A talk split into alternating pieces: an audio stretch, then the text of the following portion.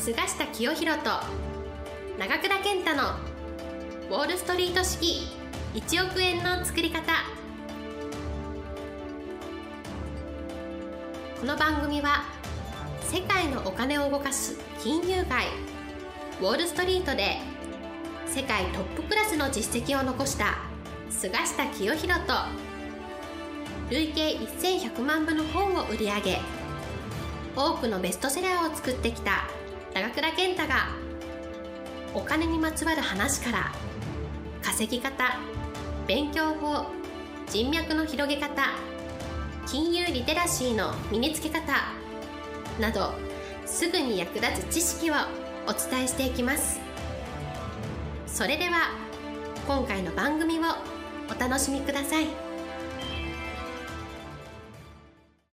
今日も菅下清弘先生にお話を伺いたいと思います、はい先生よろしくお願いしますよろしくお願いします。今日は優秀なリーダーに共通することとはいいう話を伺いたいと思います、はい。私、多くの経営者に会ってるんですけども、仕事柄ね、特に有望なベンチャー起業家を探して、その人たちにえー出資してですね、応援するという仕事が、あの、今の私の事業の一つなんですけども、なので、主に若手の多くの経営者にお会いしてます。しかし、かつてはですね、私がメルリリンチとか、ラザードブラザーズとかですね外資系にいた時はですね大企業や金融機関のトップにかなりあったんですね。なので非常に私幸運なんですが大企業や金融機関の幹部クラスあるいはトップの人たちにもあったしあるいは若手の有望経営者にもあったんですが、まあ、その人たちの共通した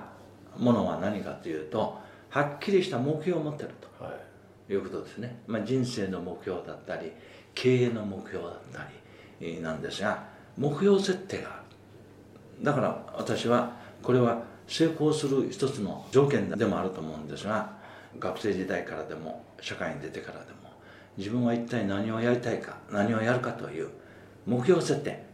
これをしっかり持っているというのが、まあ、リーダーに共通してるんじゃないかなと、まあ、昔の言葉で言えば志みたいなね、はい。私はこれから世に出る人にとってもですね目標設定というのはそれ大事だと思います。できるだけ早く自分の目標を設定してどういう方向に進むのかと。で一旦進んでみる。その目標が間違ってるかもしれない。はい。その時はまた違う目標を持つ。ということでですね一番まずいのは目標なくなんとなく毎日を送っているというのがまずいと思うこれがリーダーに共通している。はっきりした目標を持っているということで二つ目はやっぱりね決断力です。はい。やっ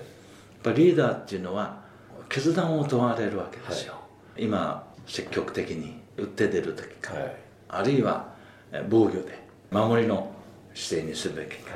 とい。うようなこと。つまり会社なら右か左かという選択を迫られる。そういう時にリーダーにとって一番重要なことはやっぱり決断力ですね、だからその決断する力を持っている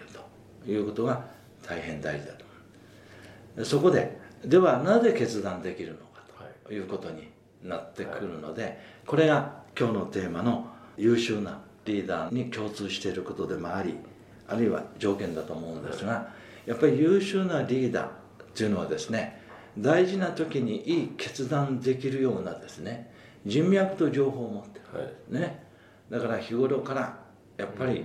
自分にとって非常にプラスになる大事なアドバイスをしてくれる。あるいは大事な情報を役に立つ情報を提供してくれる。そういう人たちとの交友あるいは人脈こういうものを日頃から心がけてはい。そしていざという時にそういう人脈情報を活用して最後に自分が決断。それがいい決断になる。ということでですね良いリーダーに共通する条件としてですね目標設定とはい。決断力と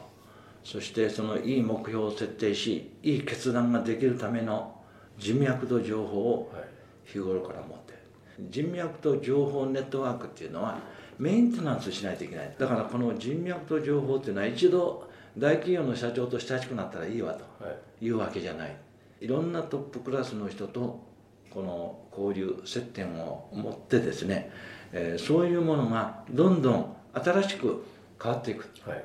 時代がどんどん変化していく。その今の人脈。はい。今の情報をいかにいつもキープしてるか。ここが非常に大事になってくるんですね、だから自分が ABC 大学を出てるので ABC の先輩と会ってたらいいわとい。うのではですね、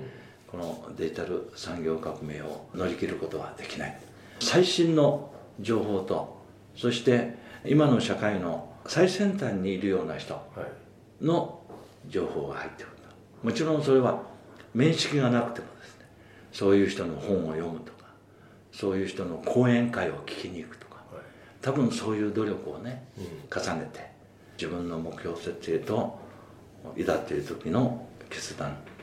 これに備えてるんじゃないかなということでですね優秀なリーダーという人たちはですね上代戦場はい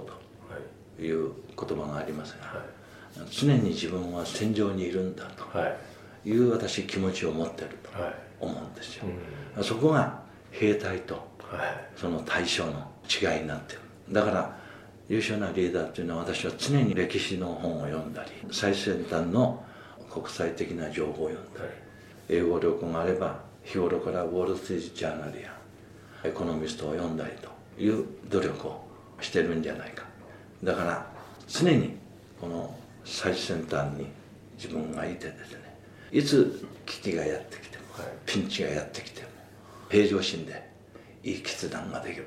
そしてピンチや危機を乗り越えて自分の目標に向かって進むということでですねえ基本は常に戦場にいるような、はい。え気持ちで戦っている人がですね優秀なリーダーじゃないかなというふうに思います。以上です。はい。今日は優秀なリーダーに共通することについてお伺いしました。菅下先生ありがとうございました。はい。ありがとうございます。本日の番組はいかがでしたか？この番組は毎週お送りしております。次回も楽しみにお待ちください。